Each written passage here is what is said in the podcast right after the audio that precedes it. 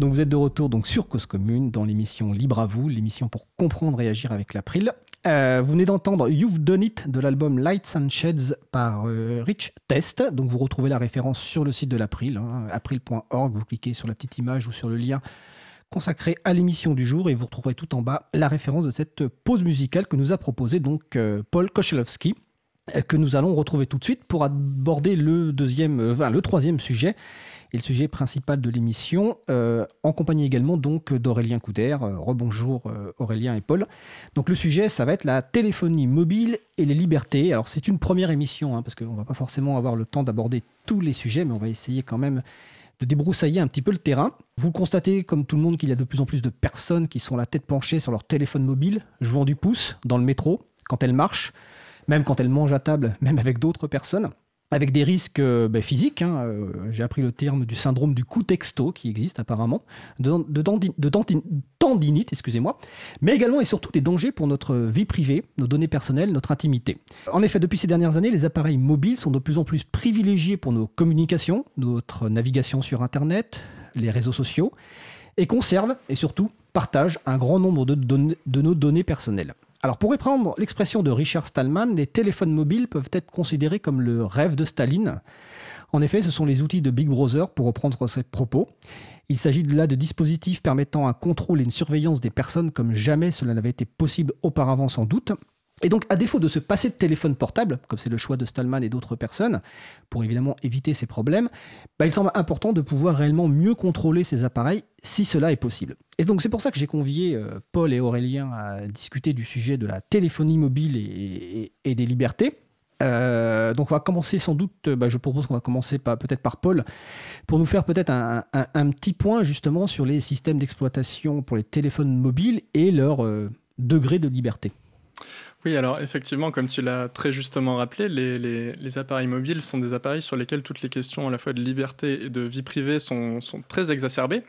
Euh, c'est des appareils qu'on a euh, avec nous au quotidien euh, qui vont en fait passer une très grande partie de nos données personnelles, qui sont également au courant de notre position géographique des individus avec lesquels on échange et finalement de vraiment tout un tas de choses dans nos vies.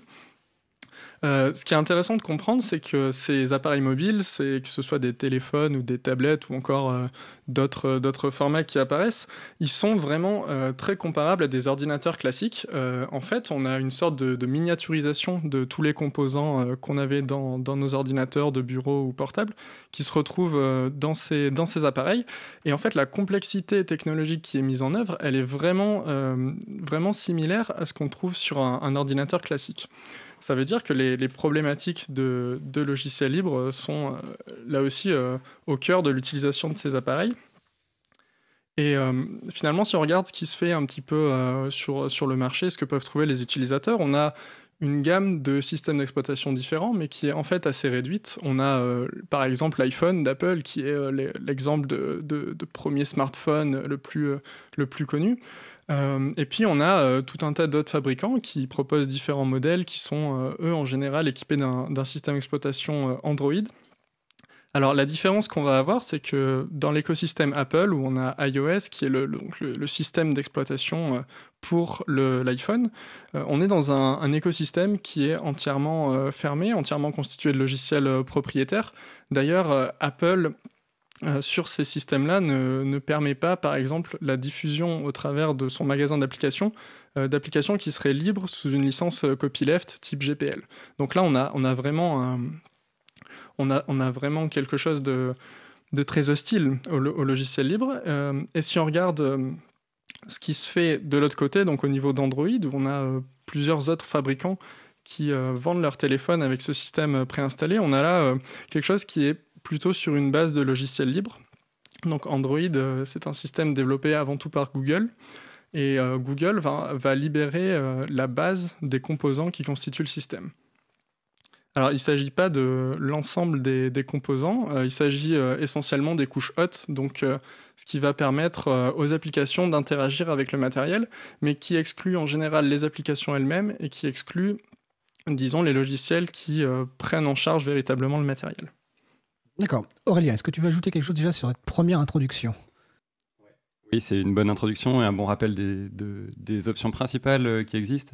Et je pense qu'on ce qu'on peut rappeler aussi par rapport aux questions de liberté, c'est que un certain nombre de ces acteurs vont nous vendre des solutions, enfin vont peut-être vendre les appareils, mais vont avoir des solutions qui sont essentiellement gratuites et qui le plus souvent sont financées par la collecte de nos données personnelles. Et donc euh, les, différentes entreprises qui notamment euh, publient les applications ont un intérêt particulier à ce qu'on y passe le plus de temps possible, puisque le temps qu'on va passer, c'est du temps que c'est...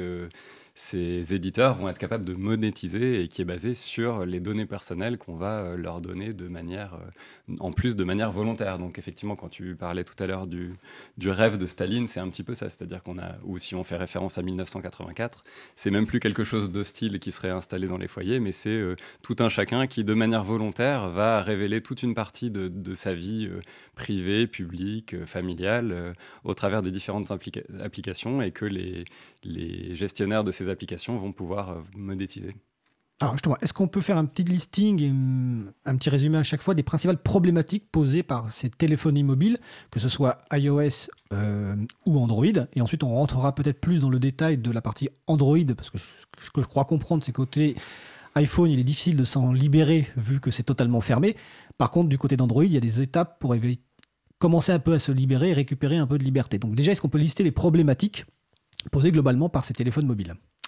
Oui, alors en fait, ces problématiques, euh, elles sont surtout liées aux, données hein, qui sont euh, accumulées par ces appareils, puisque c'est des appareils qu'on a avec nous toute la journée et qui voient donc passer toute notre vie, notre vie numérique. Euh, si on prend les spécificités, les spécificités de chaque système par rapport à ça, on a en fait deux modèles qui sont très différents, où iOS pour, iOS, Apple va, prétendre justement ne pas monétiser ces données et, en fait vendre le système tel qu'il est euh, et avec une certaine garantie euh, que Apple affiche de protéger ces données. Euh, évidemment, c'est une protection qui se fait par du logiciel propriétaire, donc du logiciel au travers duquel la communauté et chaque individu, chaque utilisateur ne peut pas vraiment avoir confiance, dans le sens où il n'y a aucune manière de vérifier quoi que ce soit d'un point de vue de la sécurité. Mais Apple se revendique pour autant euh, de ceux qui ne monétisent pas les données. Là où chez, Google, on a euh, quelque chose de complètement inverse, où là, la base du système euh, va être libre. Mais c'est justement en voulant diffuser très largement ce système que Google souhaite que par-dessus ce système, ce soit les applications Google qui sont installées et qui vont pouvoir donc capter la plupart des données des utilisateurs que les utilisateurs donc, vont volontairement disons, données à, ces applications. Donc on a là vraiment deux modèles, euh, deux modèles très différents et qui posent pas exactement euh, les mêmes problématiques. C'est-à-dire que dans le cas d'Apple, c'est une problématique qui va être euh, de confiance dans le logiciel qu'on utilise puisque c'est un logiciel propriétaire. Dans le cas d'Android, on va avoir une base qui est libre, mais des applications par-dessus qui viennent rajouter le côté propriétaire et le, côté collecte de données. Et Aurélien, est-ce qu'on peut faire confiance à Apple et à iOS euh, alors, c'est une question qui est assez, complexe. Évidemment, comme on ne sait pas ce qui se passe, puisque c'est en derrière des barrières fermées, on, on, ne peut pas savoir ce que, en réalité, Apple va faire des données de ses utilisateurs.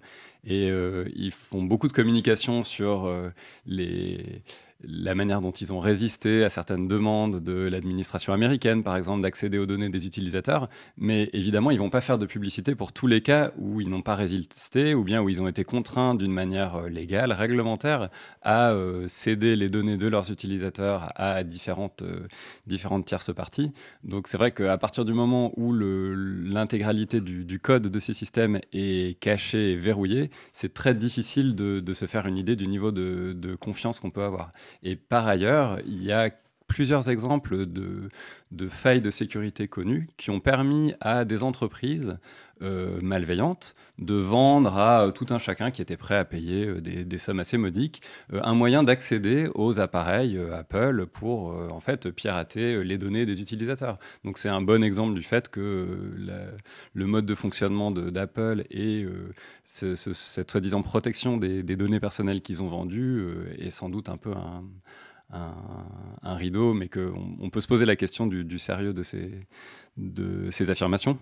Oui, et puis plus globalement, effectivement, dans cette émission, on, a beaucoup de doutes quand même sur les solutions mises en place par les entreprises qui utilisent des, logiciels effectivement privateurs et qui nous demandent de leur faire confiance. Les exemples sont légion, effectivement, soit des failles de sécurité, soit les réquisitions judiciaires sur lesquelles bah, ils sont contraints, et aussi les pratiques tout simplement de ces entreprises euh, qui peuvent être euh, par rapport aux données personnelles, parfaitement scandaleuse. Oui, oui. Et puisque tu parles de pratique, ça me fait penser, euh, on était sur les problématiques que posent les, appareils modernes.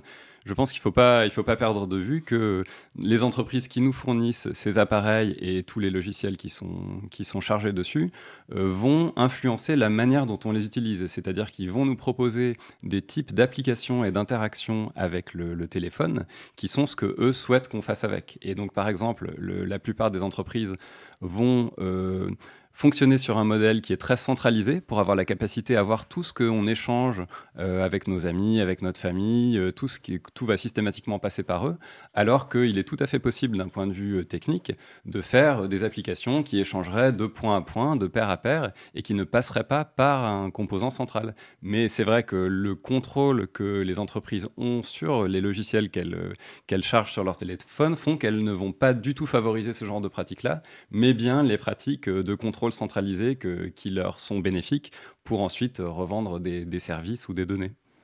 Est-ce que tu veux ajouter quelque chose sur euh, Apple, euh, Paul? Oui, alors pour le coup, euh, ce qui est intéressant de voir ici, c'est qu'on a en fait des entreprises qui, qui proposent des, appareils, qui proposent des, des, produits, qui vont avant tout servir les intérêts de cette entreprise avant de servir les intérêts de leurs utilisateurs. C'est-à-dire que si une entreprise comme Apple veut développer ses services, veut développer des services de ses partenaires, elle va les mettre en avant et elle va par toutes les manières, euh, pousser les utilisateurs à utiliser ces services. Et ça se traduit euh, de la même manière, par exemple, dans les, applications qu'on a le droit d'installer euh, au travers des magasins d'applications, où, comme je rappelais, on ne peut pas déposer de logiciel libre sous une licence GPL copyleft sur le magasin d'applications d'Apple. Et tout ça parce que, effectivement, Apple se place en fait en censeur et se place euh, dans une position où il va d'abord chercher à mettre en avant euh, ses intérêts et l'intérêt de ses collaborateurs et ensuite l'utilisateur. Et donc il y a des exemples euh, multiples d'applications qui ont été retirées du catalogue Apple, non pas parce qu'elles avaient des fonctionnalités problématiques, mais parce qu'elles pouvaient faire de la concurrence aux services propres d'Apple. Donc on a des exemples sur euh, les navigateurs qui permettaient de contourner le, marché d'applications en ayant des applications web, euh, des applications de communication qui seraient entrées en, concurrence avec ce que, ce que Apple propose eux-mêmes. Et donc il y a un certain nombre d'exemples comme ça, d'applis qui ont été purement et simplement censurées parce que ça n'arrangeait pas les, affaires d'Apple. Et puis on peut aussi noter que la censure s'applique euh, sur des points plutôt culturels, et ça peut-être sur les deux, marchés d'application. C'est-à-dire que comme ce sont des acteurs américains avec euh, quand même une certaine, certaine forme de puritanisme euh, côté américain qu'on n'aura typiquement pas en France, on ne va pas trouver d'applications qui proposent des nus, y compris, artistiques, qui sont parfaitement acceptés en France. Et donc on a des exemples comme ça d'applications de musées ou de médias généralistes qui se sont retrouvés euh, censurés parce qu'elles proposaient des contenus qui sont parfaitement acceptables de notre point de vue, mais que les Américains et la culture américaine considéraient comme choquants. Donc cette, euh, cette capacité de censure, elle n'est pas uniquement théorique, elle est utilisée de manière assez régulière par euh, ces acteurs euh, qui contrôlent les, nos téléphones. Paul? Et euh, juste un, dernier point sur, sur cet aspect-là qui sera un petit peu plus technique. c'est mentionné le fait que sur les appareils Apple, on ne peut pas installer un autre système que iOS, qui est le système préinstallé. et Apple a en fait mis en place des mesures techniques pour s'assurer que le, le, seul système d'exploitation, donc le, le, logiciel qui orchestre toute toute l'activité du téléphone, de l'appareil, euh, Apple met en place ces restrictions pour que seul le logiciel d'Apple puisse s'exécuter. Et donc là, en fait, on ne vend plus un téléphone comme euh, du matériel, mais comme quelque chose de, vraiment lié euh, au, logiciel qui est vendu avec, qui est vendu avec par le fabricant. Et euh, là, en fait, on perd toute la, distinction euh, élémentaire entre le logiciel et le matériel, et on, s'attendrait à ce que euh, l'utilisateur puisse installer n'importe quel logiciel comme, comme bon lui semble sur le matériel qu'il a acheté. et là, en fait, c'est simplement impossible. Apple ne donne pas cette possibilité-là à l'utilisateur. Et on a des, systèmes qui sont en fait vraiment fermés dans leur, dans leur écosystème et dont on ne peut pas, on ne peut pas techniquement en sortir. Donc c'est une forme de, vente forcée où le matériel s'accompagne de façon forcée du système d'exploitation et des applications par effectivement un seul et une même euh, fabricant, euh, et, qu'il interdit de contourner par des moyens techniques et par des moyens légaux. Euh, si on achetait, on peut comparer par rapport à l'achat d'un ordinateur dans le commerce aujourd'hui, si c'était une préinstallée avec un système d'exploitation et qu'il nous était strictement interdit d'installer par exemple un système libre, donc par exemple Debian, Ubuntu ou Mageia pour en citer trois, comme ça euh, et, même, et même des logiciels libres sur le système d'origine. C'est-à-dire que ce qui est imposé aujourd'hui par les fabricants de téléphones, on ne l'accepterait pas sur nos ordinateurs.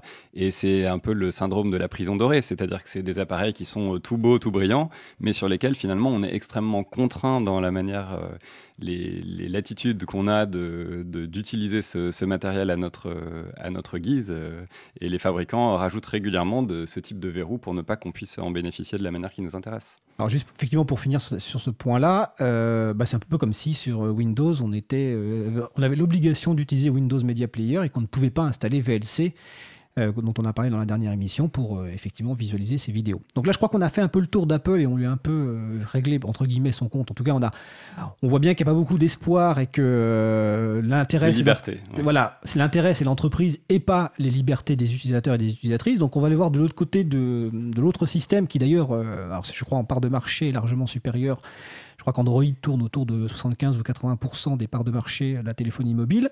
Donc de voir, est-ce qu'on a plus d'espoir du côté d'Android? Donc peut-être là, est-ce que euh, Paul et Aurélien, vous pouvez nous faire un petit rappel justement, bah, voilà, Android, Google, les différentes versions d'Android et ces fameux degrés de liberté, qu'est-ce qu'il est possible d'en faire? Oui, alors il faut savoir que Android est développé euh, tout d'abord en interne par Google, donc c'est un projet euh, qui, est, qui, qui, est avant tout propriétaire, enfin disons interne à l'entreprise. Et euh, en fait, Google va développer plusieurs, euh, plusieurs versions.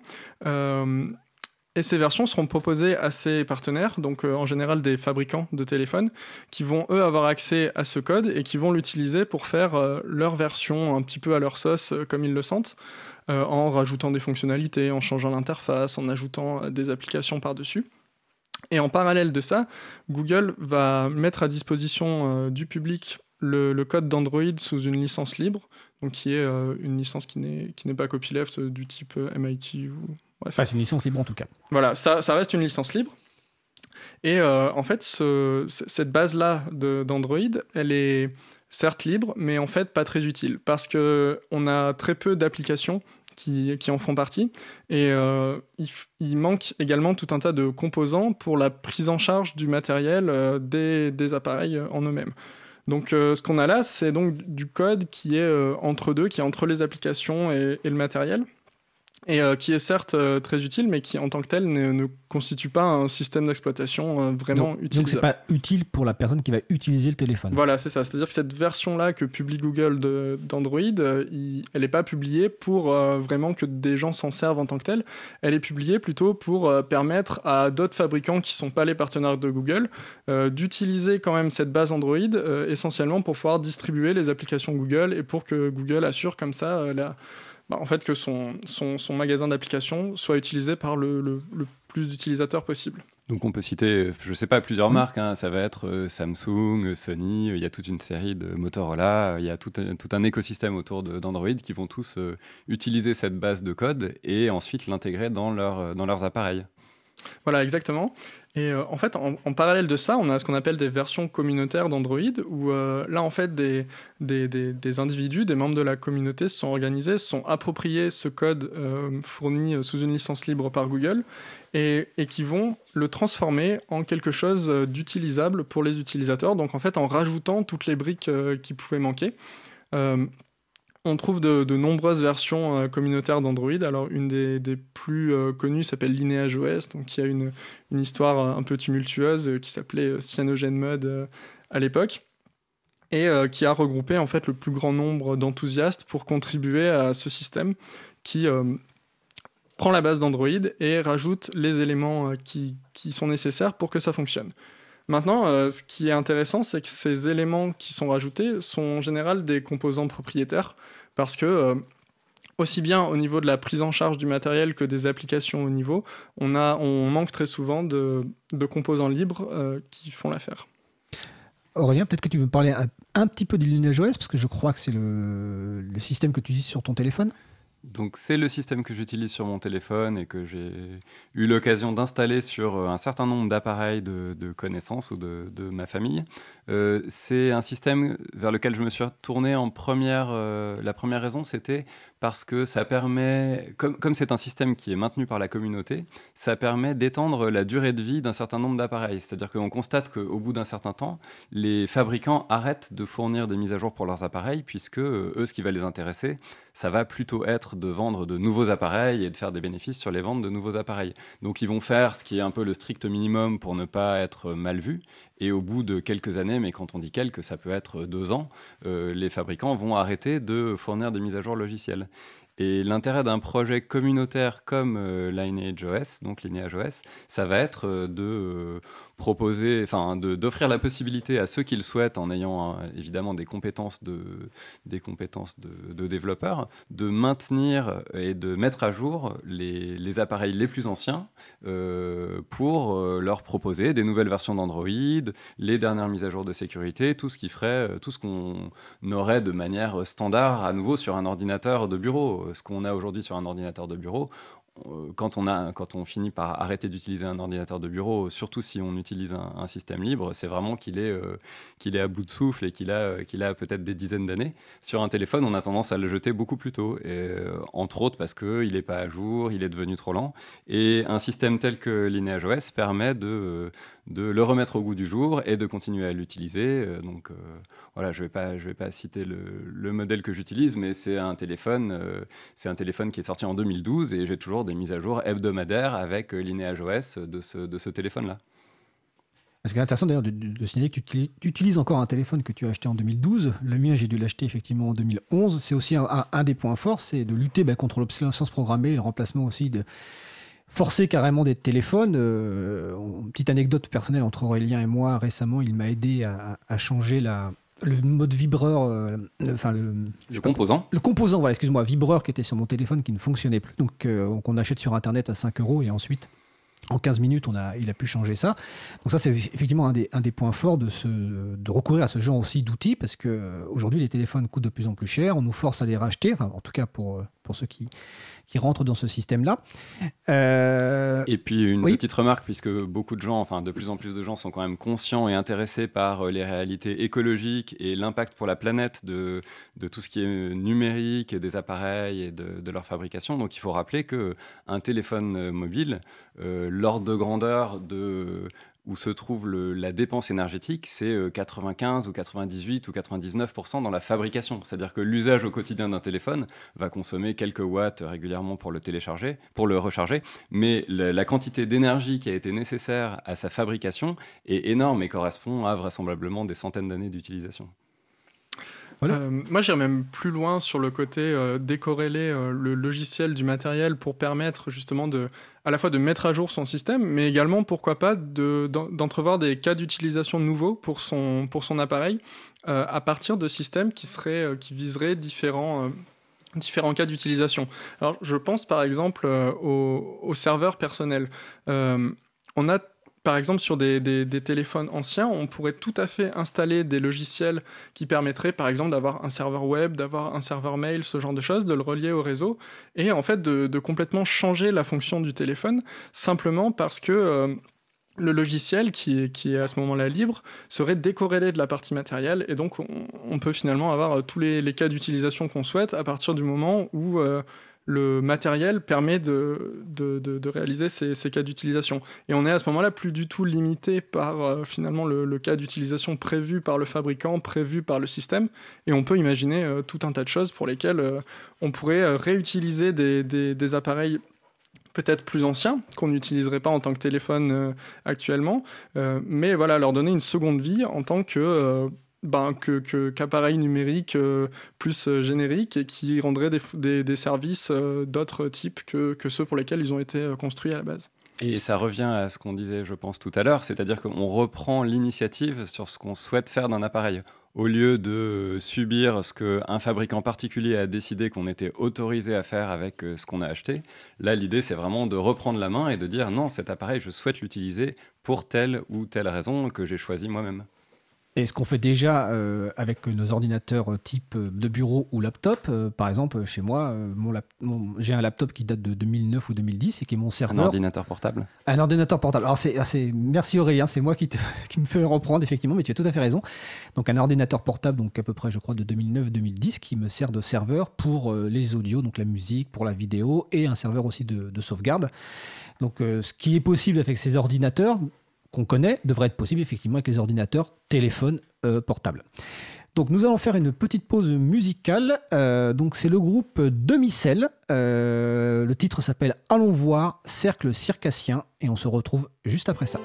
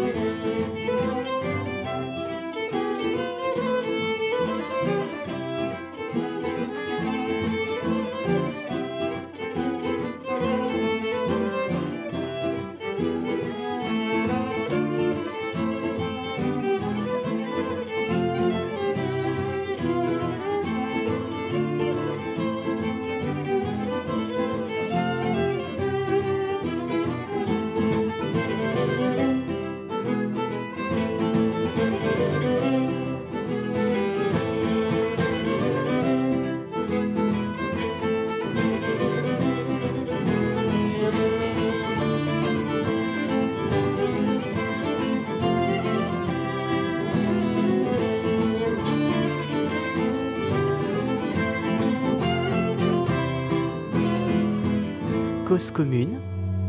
93.1 Vous êtes de retour sur l'émission Libre à vous sur Radio Cause Commune 93.1 en Ile-de-France et partout dans le monde sur le site causecommune.fm. Donc euh, nous venons de danser sur le groupe Demicelle. Euh, allons voir, Cercle Circassien. Euh, le site web du groupe c'est demicelle.org. Ils sont des dates de concert annoncées donc n'hésitez pas à aller les voir et leur musique était en licence art libre. Oui, l'occasion peut-être de rappeler que toutes nos pauses musicales sont sous des licences euh, libres qui permettent de les partager librement avec euh, vos amis, votre famille, de les télécharger parfaitement légalement. Exactement, je trouve que je pense que j'ai trouvé un partenaire euh, d'animation des prochaines éditions de, l'émission. Je vais noter ça effectivement. Et la référence est évidemment sur le site de l'April. Hein. Vous allez sur le site de l'April, la page consacrée à l'émission, et vous retrouverez le lien de cette musique. Donc je vous rappelle le nom du groupe Demicelle. Donc nous parlions juste avant la pause euh, de Lineage. On va maintenant parler de deux autres euh, systèmes, euh, ou même d'ailleurs téléphone, Réplicante et le Fairphone. Alors qui veut commencer par Réplicante ou le Fairphone? Paul, Aurélien? Peut-être donner un mot, dire un mot sur le Fairphone, puisque tout à l'heure on parlait d'écologie, donc effectivement le, l'entreprise qui commercialise le, Fairphone euh, a axé euh, son développement sur euh, le respect écologique le plus possible et le respect des, conditions de travail et des conditions humaines. Donc ils vont notamment chercher les matériaux qui servent à la fabrication de, des microprocesseurs dans des pays où on sait que ce ne sont pas des pays en guerre, où il n'y a pas de travail des enfants ou de, de forme d'esclavagisme. Et euh, donc, ils ont mis une attention particulière dans le choix de, dans le choix de l'origine de leurs composants pour avoir la garantie qu'ils ne sont pas issus de, notamment de pays en conflit. Et le Fairphone alors, est livré avec une version d'Android qui est relativement classique et peu libre, mais on peut télécharger et installer une version alternative qui est euh, plus libre, notamment sans, le, sans toute la, partie supérieure de Google qui essaie de contrôler un petit peu ce qu'on fait avec les, avec les téléphones Android. Donc le Fairphone, c'est une autre option. Euh, Paul, bah, je crois que tu connais bien un autre projet qui s'appelle le projet Réplicante. Ouais, effectivement. Alors, euh, Réplicante, c'est avant tout un, système d'exploitation qu'on a voulu entièrement libre. Euh, c'est-à-dire que dans la plupart des systèmes Android communautaires, donc comme c'est le cas de Lineage OS, comme c'est le cas du système proposé par le, par le Fairphone qui est un petit peu plus libre et qui se débarrasse euh, des applications Google, nous on a souhaité euh, aller encore plus loin et en fait fournir un système d'exploitation qui soit entièrement libre, qui soit entièrement euh, dénué de tout composant propriétaire pour lesquels on n'aurait pas le, code source et pour lesquels on ne pourrait pas recréer une image uniquement à partir des sources. Alors c'est un projet euh, qui est assez ambitieux parce qu'il s'agit en fait de remplacer l'ensemble de ces composants propriétaires qui posent problème. Et ces composants-là, en général, ils, ont, ils sont en lien avec la prise en charge du matériel des appareils, c'est-à-dire des, des, composants euh, spécifiques qui constituent euh, chaque téléphone, chaque tablette, et on va en fait devoir écrire du code en particulier pour s'adresser à chaque, chaque composant électronique en fait, et pour arriver correctement euh, interagir avec le matériel. Donc c'est un, gros travail qui relève euh, souvent de l'ingénierie inverse, donc il va s'agir de regarder les composants propriétaires, comprendre comment ils fonctionnent et d'écrire des équivalents en logiciel libre qui nous permettent de prendre en charge les fonctionnalités euh, matérielles de, ces appareils. Et concrètement, on peut peut-être citer les composants dont tu parles, c'est-à-dire ça va aller dans tous les domaines du téléphone, de l'affichage, l'audio, le vibreur, le GPS, il y a vraiment beaucoup de composants qui sont très différents et avec des problématiques très différentes pour euh, retrouver des logiciels libres euh, qui les fassent fonctionner Effectivement, en fait, ce qu'on constate, c'est qu'il y a certains types de composants qui sont plus compliqués que d'autres à prendre en charge. L'exemple euh, au niveau de réplicante le, plus flagrant, c'est le GPS, parce qu'on a aujourd'hui, on ne prend pas en charge les GPS des, des appareils qui fonctionnent avec réplicante, parce que les, disons que les logiciels propriétaires qui servent à, contrôler euh, les, composants pour le GPS sont euh, d'une complexité euh, assez folle, même en termes de, mathématiques, de physique qu'il y a derrière, c'est quelque chose d'assez costaud. Donc il faut des gens qui, sont, qui, ont la, capacité technique de mener à bien des projets de, de, réécriture de ces composants-là. Et, puis en fait, on a d'autres composants qui vont être plus, plus simples à, à gérer. Par exemple, un exemple qui vient en tête, c'est les capteurs. Donc les capteurs, euh, typiquement l'accéléromètre, le gyroscope, le capteur de champ magnétique qui permet d'indiquer euh, euh, la boussole en fait. ces choses-là, c'est assez, simple en fait à, libérer, à prendre en charge. Donc c'est des choses qu'on a pu faire au niveau de réplicante. Mais effectivement, il, est très juste de rappeler que toutes les fonctionnalités ne sont pas encore prises en charge dans réplicante et il reste pas mal de travail pour arriver sur les modèles qui nous intéressent à avoir une prise en charge globale de tous les composants. Mais en tout cas, le projet réplicante, effectivement, permet d'aller quasiment au maximum de la liberté avec ben, des contraintes. Donc, tu parles du GPS. Donc, moi, j'ai un téléphone, c'est un. Alors, je ne vais pas citer la marque non plus, mais c'est un vieux téléphone euh, qui fonctionne très bien, qui est sur réplicante. Et effectivement, il n'y a pas le GPS, euh, mais je vis très bien sans. Euh, et je retrouve toutes les applications dont j'ai besoin. D'ailleurs, tout à l'heure, bientôt même, on va parler des, magasins d'applications euh, partie, partie logicielle. Donc on voit déjà qu'avec entre euh, OS, euh, Réplicante, le Fairphone, il y a différents degrés de récupération de liberté qui peuvent correspondre aussi à différents besoins. Ce qui est important de comprendre pour les personnes qui nous écoutent là, c'est qu'ils entendent parler de beaucoup de noms de systèmes différents. ça va dépendre de vos besoins et de ce que vous avez, de vos attentes. Et quand tout à l'heure, en fin d'émission, je, je, vous parlerai d'un certain nombre d'événements, l'une des pratiques possibles pour découvrir ce monde-là, c'est d'aller voir les groupes d'utilisateurs ou d'utilisatrices de logiciels libres ou des événements spécialisés pour rencontrer des gens qui, en fonction de vos besoins, vont vous orienter vers telle ou telle solution.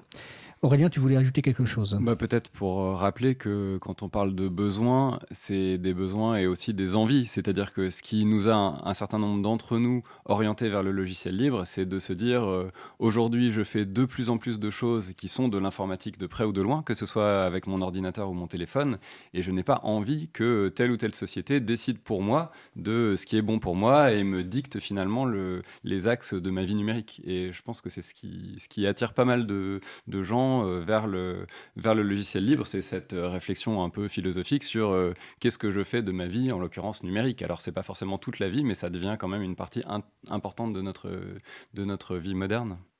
Oui, tout à fait. Et puis, c'est vrai que ça relève en fait du choix personnel. Nous, ce qu'on souhaite au travers du projet Réplicante, c'est de fournir une alternative qui soit un minimum utilisable et qui se place vraiment à une extrémité du spectre. Donc, aller fournir un système entièrement libre, mais comme on l'a mentionné, il y a différentes, différentes autres solutions qui peuvent être plus adaptées à ben, un certain choix personnel, à certains cas d'utilisation. par exemple, si le, GPS pour vous est quelque chose d'absolument ben, indispensable. Euh, alors Réplicant n'est peut-être pas le, système qui vous correspondra le mieux, mais bon voilà, on, souhaite quand même proposer euh, ce choix-là pour les gens qui, se reconnaîtraient dans ces valeurs-là. Alors avant de, parler d'un dernier système, euh, d'un dernier téléphone qui s'annonce très prometteur, mais nous ferons ça en, fin d'émission, on va changer légèrement de sujet, parce que là on a parlé effectivement de la partie système d'exploitation et puis de ce qui va autour qui peut sembler un petit peu peut-être compliqué ou en tout cas très engageant de, changer de son système, mais il y a des moyens de gagner, regagner la liberté sur, euh, sur Android beaucoup plus simple, euh, donc avec différents exemples qu'on va citer que je vais vous demander peut-être de détailler. Donc euh, peut-être par exemple, changer le moteur de recherche par défaut, changer le magasin d'applications, et c'est là où on va parler aussi d'un projet très important et très intéressant qui s'appelle F-Droid. Donc peut-être que Aurélien, tu veux commencer là-dessus? Euh, en deux mots sur la partie moteur de recherche, puisque ce, qu'on mentionnait euh, plus tôt dans l'émission, c'est que euh, un certain nombre des, entreprises qui nous vendent ces téléphones ont intérêt à garder tout l'historique de ce qu'on fait en ligne, notamment pour proposer de la publicité qui corresponde à votre activité. Donc le moteur de recherche, évidemment, c'est un des candidats principaux, puisque tout ce qui vous passe par la tête, au départ, vous allez peut-être passer par votre moteur de recherche pour trouver les sites, les sites correspondants. Donc effectivement, euh, sur la plupart des appareils, on peut changer le moteur de recherche par défaut.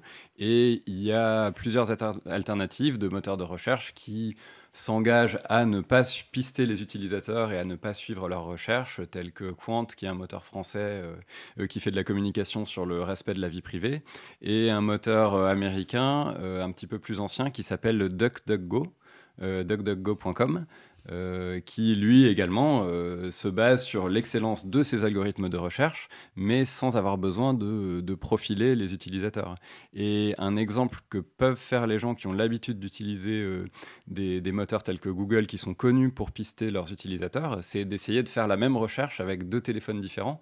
Et on peut être assez surpris par euh, les différences de réponses qu'on va obtenir et ça révèle aussi une partie de l'étendue de ce que euh, Google peut savoir de vous lorsque, euh, lorsque vous utilisez ces, services. Tout à fait. D'ailleurs, il y avait une émission sur France 2 récemment. malheureusement, je ne me souviens plus laquelle, où quelqu'un, justement, d'ailleurs, je crois que c'est même le patron de Quant, qui faisait une démo de réservation d'hôtel en ligne avec différents téléphones et les prix n'étaient pas du tout les mêmes entre les différents téléphones. Donc c'est très impressionnant. Donc voilà, on va reciter les deux euh, moteurs de recherche. Donc euh, bon, il y a Quant, euh, DuckDuckGo, qui en français je crois se traduit par Canard Canard va. Et je crois que le site existe vraiment. Je, donc ça. Je, je, le dis de tête, mais bon. En tout cas, voilà, c'est une première opération, c'est de changer effectivement le, moteur de, de, recherche par défaut, éventuellement aussi de couper les synchronisations Google quand, quand, quand c'est possible. Euh, et il y a le magasin d'applications euh, F-Droid. Donc, Paul, est-ce que tu peux expliquer un petit peu ce qu'est un magasin d'applications et quel est l'objectif et le fonctionnement de F-Droid? Alors, un magasin d'applications, c'est en fait en soi une application qui est euh, bah, parfois préinstallée avec le système et qui va permettre d'accéder à un catalogue d'un très grand nombre d'applications et parmi ces applications d'en installer celles que, celles que l'on souhaite. Donc euh, pour les systèmes Android, Google fournit son Google Play Store qui est le magasin d'applications de référence et qui contient toutes les applications qui ont été euh, validées par Google et euh, que l'on peut télécharger à partir de, cette application-là. Maintenant, F-Droid, c'est un équivalent, donc c'est un autre magasin d'applications, mais qui lui va proposer uniquement des applications qui sont des logiciels libres. Sur le, le Google Play Store, donc le, le magasin d'applications de Google, on trouve euh, tout un tas d'applications qui ne sont pas particulièrement libres, qui ne sont pas particulièrement respectueuses de la vie privée. F-Droid euh, donc se place dans, euh, dans l'idée de, créer quelque chose qui propose des applications libres et respectueuses de la vie privée et de la sécurité de ses utilisateurs. Donc F-Droid, c'est une application qu'on peut installer sur à peu près n'importe quel téléphone Android. Il faudra parfois configurer euh, son téléphone pour autoriser euh, ce qu'on appelle les sources externes, puisque par défaut, beaucoup de systèmes Android n'autorisent que les applications validées par Google, mais on peut euh, en général désactiver cette fonctionnalité pour pouvoir installer F-Droid et par là installer tout un tas d'applications qui seront des logiciels libres, qui seront des applications qui respectent la vie privée et la sécurité de ses utilisateurs. D'accord. Et donc effectivement, c'est une première étape. Euh, donc comme tu le dis très bien, donc il faut désactiver effectivement les, sources externes parce que sinon vous ne pourrez pas installer F-Droid. Et une fois que vous avez installé Dro- F-Droid, donc c'est une application, avec le pouce ou le doigt que vous voulez, vous l'activez. Et là, vous pouvez faire des recherches pour installer des logiciels libres qui vont vous permettre en fait de répondre à tous vos, besoins. Donc on peut peut-être citer quelques exemples de logiciels libres pour un usage euh, classique. Aurélien? On va retrouver les grands logiciels libres que vous connaissez peut-être déjà sur vos ordinateurs, tels que Firefox, le, navigateur Internet, ou euh, VLC pour euh, le, le lecteur vidéo. Et puis, il y a un certain nombre de, clients pour les réseaux sociaux, comme Twitter, comme le réseau Mastodon, qui est un petit peu plus récent et qui est un, réseau décentralisé et libre. Donc, c'est vrai qu'on a beaucoup d'applications pour euh, beaucoup d'usages différents. On peut trouver des applications de GPS qui typiquement vont être basées sur euh, les cartes, euh, le projet de carte libre qui s'appelle OpenStreetMap.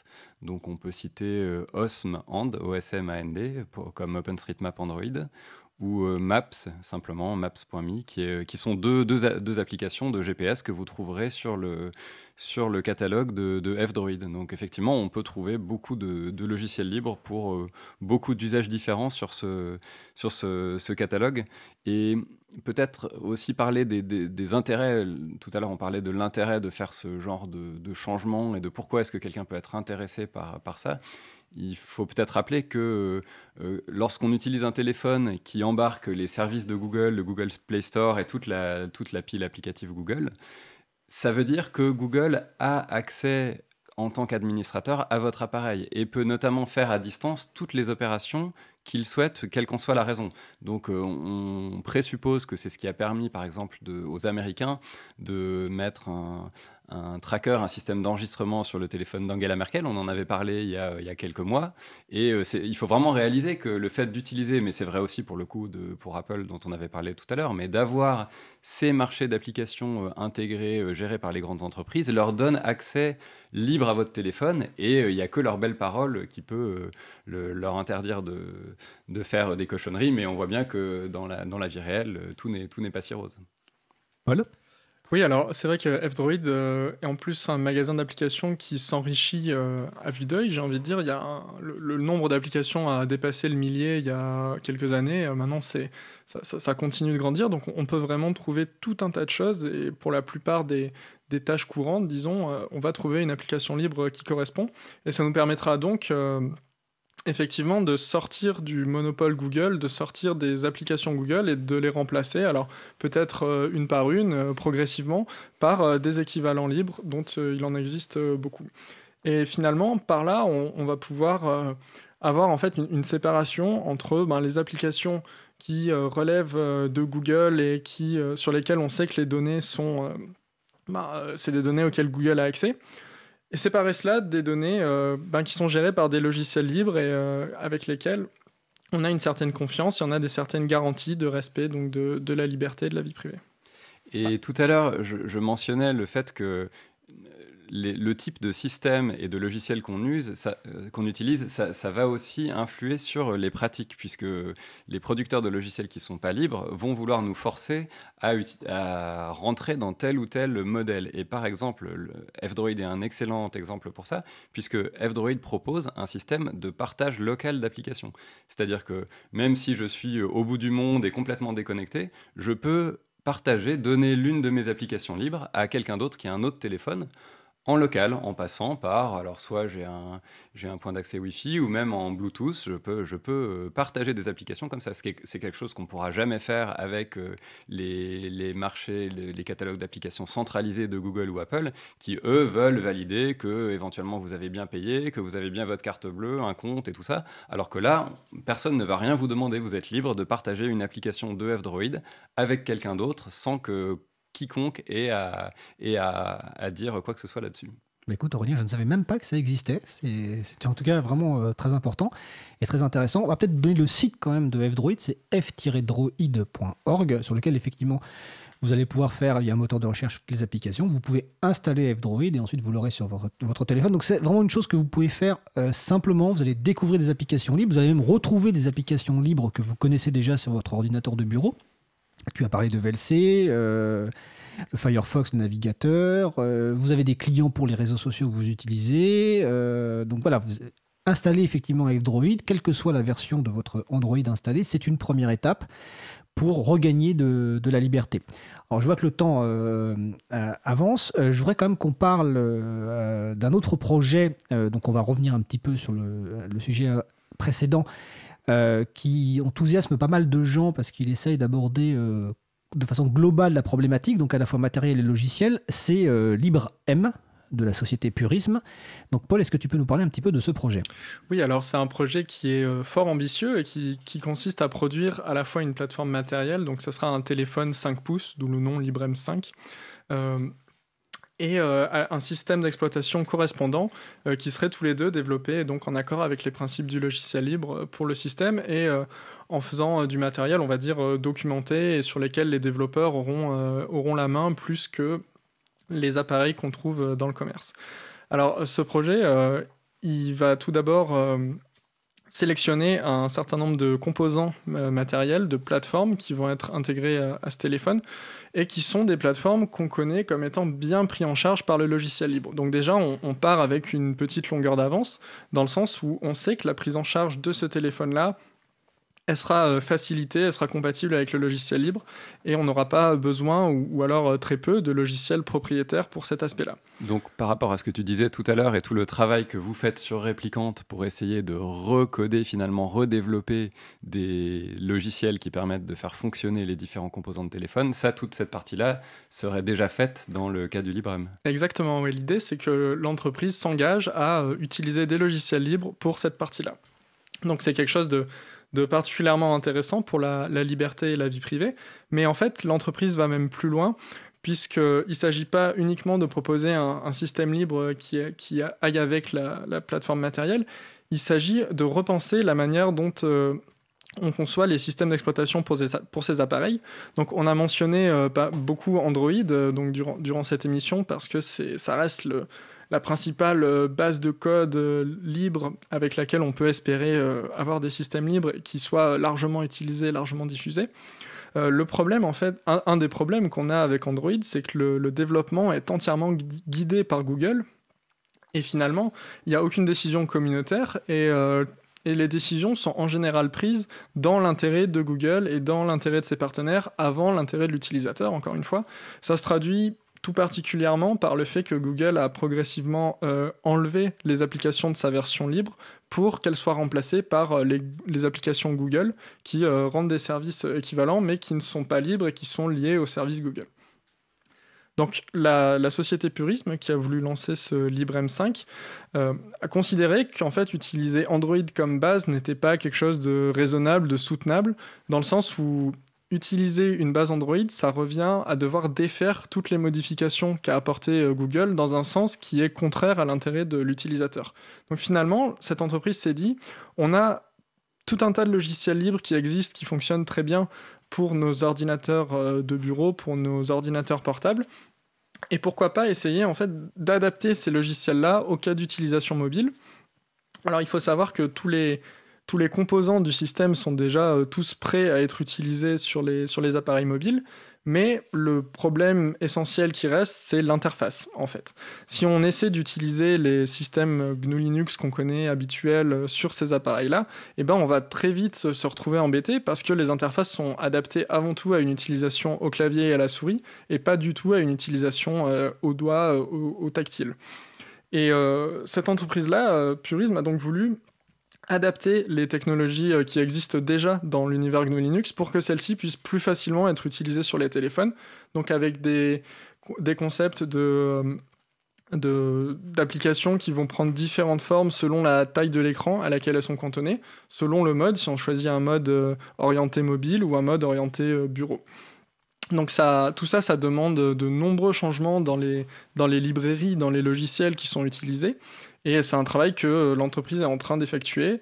Et c'est un travail de long terme, en fait. Il ne faut pas forcément s'attendre à avoir des résultats immédiats parce qu'il euh, y a beaucoup de choses à modifier, il y a beaucoup de composants à adapter pour permettre une utilisation fluide euh, sur, sur ces appareils mobiles avec, avec du tactile. Et ce qui est intéressant, c'est que sur la vie de ce projet-là de LibreM5, alors je ne sais plus quand a eu lieu le, le projet de financement participatif, c'est déjà il y a plus d'un an, mais donc depuis euh, ces plus d'un an où le projet a démarré, on voit les résultats de la collaboration de cette entreprise commerciale avec la communauté qui développe notamment le projet Gnome et que ce soit... Euh, c'est quoi le projet Gnome? Le projet Gnome, c'est un projet euh, d'environnement de bureau qui est entièrement basé sur des logiciels libres. Donc, si vous installez euh, quelques-unes des grandes distributions de logiciels libres euh, que tu citais tout à l'heure, euh, Ubuntu, on n'a peut-être pas cité Fedora, Mageia, vont le plus souvent fournir l'environnement GNOME comme environnement de bureau. Donc c'est ça qui va gérer vos applications, vos, vos fenêtres, vos fichiers. Et donc ce projet qui est un projet de longue date et qui est utilisé depuis très longtemps pour les ordinateurs, la société Purism a contribué, a collaboré avec les développeurs de ce, de ce, de ce projet pour intégrer directement les modifications dont ils avaient besoin d'une manière qui soit acceptable par la communauté et bénéfique à tout le monde. Donc c'est une approche qui vous paraît, euh, je te donne la parole Paul, hein, beaucoup plus saine que l'approche effectivement de partir d'Android pour essayer de, faire un travail important pour arriver à quelque chose de potable. Est-ce que c'est l'approche qui permettrait d'avoir un téléphone, euh, entre guillemets, 100% logiciel libre, y compris la partie puce euh, GSM, ou est-ce que c'est utopique? Alors euh, pour le coup, je pense que ça va vraiment dans le bon sens. Ça permet de donner, en fait, de ça permet à la communauté de réapproprier les systèmes qui s'exécutent sur, sur, ces appareils. Mais effectivement, comme tu le mentionnes, il y a il n'y a pas seulement le système d'exploitation qui s'exécute sur ces appareils-là, et on a notamment un, deuxième système, euh, Phantom, avec lequel l'utilisateur euh, n'interagit pas ou peu, qu'on appelle le modem ou le baseband. Et c'est cette, euh, une puce en fait à part qui va exécuter son propre système d'exploitation et qui est en général un, système propriétaire sur lequel on n'a on pas la main et il n'existe en fait pratiquement pas de logiciel libre qui permettrait de s'exécuter sur, euh, sur cette puce-là. Et en fait, cette puce, elle est en charge de, de, donc la puce GSM, elle est en charge de la communication avec le réseau mobile et elle permet euh, simplement de recevoir des appels, d'envoyer des, des, messages SMS euh, et de se connecter au, au, réseau de données mobiles. Donc ça, c'est une très forte limitation qui, est liée aux, appareils mobiles. Il y a quelques pistes, un projet qui s'appelle Osmocom BB, et qui est une première implémentation libre, mais qui ne concerne que des appareils euh, vraiment, euh, vraiment euh, dépassés aujourd'hui, donc des appareils qui ont plus de 10 ans. plus de 10 ans. C'est une limitation. Il y en a d'autres. On peut parler également des logiciels de démarrage, qui sont les logiciels qui s'exécutent avant le système d'exploitation dont on a parlé. Ceux-là aussi, ce sont des logiciels qui bien souvent sont propriétaires. Et ça, ça, complique en fait la tâche d'obtenir un appareil entièrement libre à la fin. Alors pour le Librem 5, l'entreprise a choisi des composants qui permettent d'avoir un, logiciel de démarrage qui devrait être libre si tout va bien. Par contre, pour la partie euh, baseband, pour la partie modem, là, l'entreprise ne peut pas euh, apporter de solution mmh. clé en main puisqu'il n'en existe pas. Et donc, on va essayer à limiter l'influence de ce composant-là pour qu'il n'ait pas accès en fait au reste des données du téléphone. Est-ce qu'il faut peut-être expliquer oui, que à quoi accès cette, puce aujourd'hui Aujourd'hui, donc, euh, comme le, mentionnait Paul, on a dans nos téléphones en fait deux systèmes. Il y a celui qui est visible, euh, qu'on manipule euh, avec les applications, et il y a un système intégré au modem qui gère tout ce qui est téléphonie et communication externe. Et dans la plupart des appareils, ce, système qui est dans le, dans le modem a directement accès à la mémoire centrale, la mémoire vive du téléphone. C'est-à-dire que tout ce qui va être fait par les différentes applications et tout ce que vous allez faire sur votre téléphone peut, en théorie, être espionné par le modem. Alors on ne sait pas, comme c'est une boîte qui est vraiment très opaque, on ne sait pas si ça a déjà été utilisé pour cela, mais euh, la possibilité euh, technologique existe euh, d'observer et d'espionner tout ce qui se passe sur un téléphone par ce composant modem. Et là, le projet Librem a choisi un composant modem qui est complètement séparé du processeur central et qui permettra de ne pas avoir ce, lien privilégié vers la mémoire centrale et donc de ne pas avoir cette possibilité pour espionner tout ce qui se passe sur le téléphone. Donc effectivement, quand tu demandais est-ce que ça va dans le bon sens, euh, je suis complètement d'accord avec Paul. Pour moi, euh, c'est ce qu'on peut faire en tout cas de plus aujourd'hui.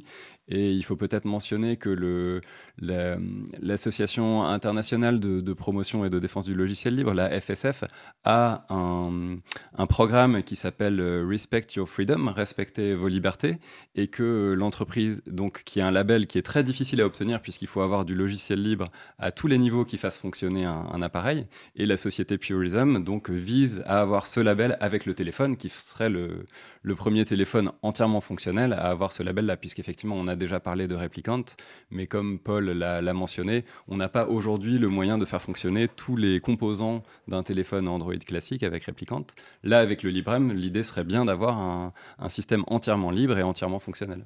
Alors sur le salon euh, web de la radio, donc je vous rappelle sur chat-libre euh, libre-a-toi.org. Vous auriez pu choisir une adresse plus simple à dire, mais sinon vous allez sur le site de la radio causecommune.fm et vous cliquez sur chat et vous nous rejoignez.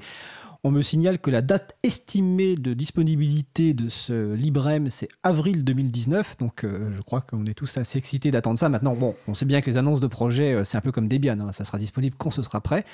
Mais en tout cas, ça a l'air d'être effectivement très excitant de voir euh, cette entreprise aborder une, démarche saine en collaboration avec la communauté, avec les distributions qui existent. On me cite aussi Ubuntu sur le, sur le salon. Oui, ce qui est intéressant, et c'était, oui, ça faisait suite à une des remarques de Paul tout à l'heure, c'est que les fabricants classiques essayent de nous enlever la possibilité de, euh, d'utiliser les, logiciels et le système qui nous intéressent sur les, sur les différents appareils, les différents téléphones. Là, la société Purism bien en train de faire l'inverse et a déjà contacté un certain nombre de projets pour leur proposer de, d'installer leurs différents logiciels sur le, sur le Librem. Donc, euh, effectivement, il y a quelques exemples dans le, dans le chat de la, de la radio. Alors, il ne reste que quelques minutes euh, sur ce sujet-là. Est-ce que, bah, avant que je vous pose la question de si vous voulez rajouter quelque chose, euh, juste bah, comment les gens peuvent, les personnes qui nous écoutent peuvent euh, essayer de se faire aider bah, Je l'ai cité un petit peu tout à l'heure. Bon, bah, déjà, il y a les groupes d'utilisateurs et d'utilisatrices de logiciels libres qui, pour beaucoup, ont bah, des compétences ou un intérêt pour ces sujets-là et donc peuvent vous aider à vous accompagner par rapport à vos besoins et surtout par rapport à vos envies. Je crois que c'est le terme qu'a employé tout à l'heure euh, Aurélien. Euh, plus spécifiquement, euh, pour les gens qui sont, les personnes qui sont en région parisienne, vous avez le premier samedi, je vous rappelle, c'est chaque premier samedi du mois à la Cité des Sciences et de l'Industrie de 14h à 18h de mémoire vous avez une personne qui peut vous aider à soit ben, installer F-Droid, vous faire découvrir F-Droid, soit vous installer carrément un, système comme LineageOS réplicante. Il se trouve que c'est l'un des développeurs du projet euh, qu'on salue aujourd'hui, donc qui s'appelle Denis Karikili, de mémoire. Son, son nickname, son pseudo, c'est Gnutu. Euh, donc c'est quelqu'un en plus d'adorable et de très compétent. Donc n'hésitez pas à aller donc au, premier samedi. Et dans les autres régions euh, françaises, ben, vous allez voir les groupes euh, locaux d'utilisateurs et d'utilisatrices de, de, logiciels libres. Est-ce que vous voulez rajouter quelque chose, Aurélien, Paul, sur ces sujets? Vous pouvez. Hein. Je crois qu'on a fait un, bon tour de, des, enjeux ouais, et des options qui s'ouvrent à nous. Et on espère juste qu'on on va aller vers plus de liberté pour les, appareils mobiles, pratiquement tout le monde en a un aujourd'hui. Je crois que le taux d'utilisation euh, euh, en France est de 98 ou 99% avec euh, le taux d'équipement, avec certaines personnes qui en ont plusieurs. Hein, donc ça ne veut pas dire que, forcément tout le monde en a, mais on est à un, taux très élevé d'équipement d'appareils mobiles. Donc si on peut reprendre un peu de liberté sur cette partie-là de notre vie numérique, ça me paraît indispensable. Oui, tout à fait. Je partage euh, parfaitement ce constat. Euh, L'ARCEP annonçait même il n'y a pas si longtemps que l'accès à Internet aujourd'hui en France se fait majoritairement par des appareils mobiles. Donc là, en fait, ces appareils-là ont déjà dépassé les, ordinateurs de bureau pour, euh, pour l'accès à Internet. Donc on voit bien qu'il est, il est critique d'intervenir sur, sur ces, sur ces appareils-là pour apporter de la, de la vie privée, de la sécurité, de la liberté. Eh ben, merci Paul, merci Aurélien. Je vais juste signaler ce qu'est l'ARCEP. Hein. c'est l'autorité de régulation des communications électroniques et, des postes. Donc c'est le grand régulateur, on va dire, de ces communications. Euh, je crois d'ailleurs que tu avais participé euh, à un colloque. À un colloque. Alors je ne sais pas si les vidéos sont en ligne, euh, mais en tout cas, bon. C'est sur le site de l'ARCEP, il me bah, semble. Vous allez sur arcep.fr et il y avait un colloque récemment, je crois que c'était il y a quelques semaines ou quelques mois. c'était il y a quelques mois, peut-être à peu près six mois, quelque chose comme ça. C'était sur le thème des terminaux. Alors c'était sur le thème des terminaux. Effectivement, l'ARCEP a publié un une synthèse, en tout cas un, document autour des terminaux, et Paul était intervenu, donc vous retrouverez sans doute les vidéos et en tout cas le rapport euh, de l'ARCEP sur le site donc arcep.fr. Donc je remercie Aurélien et Paul qui vont rester avec moi pour la fin de l'émission.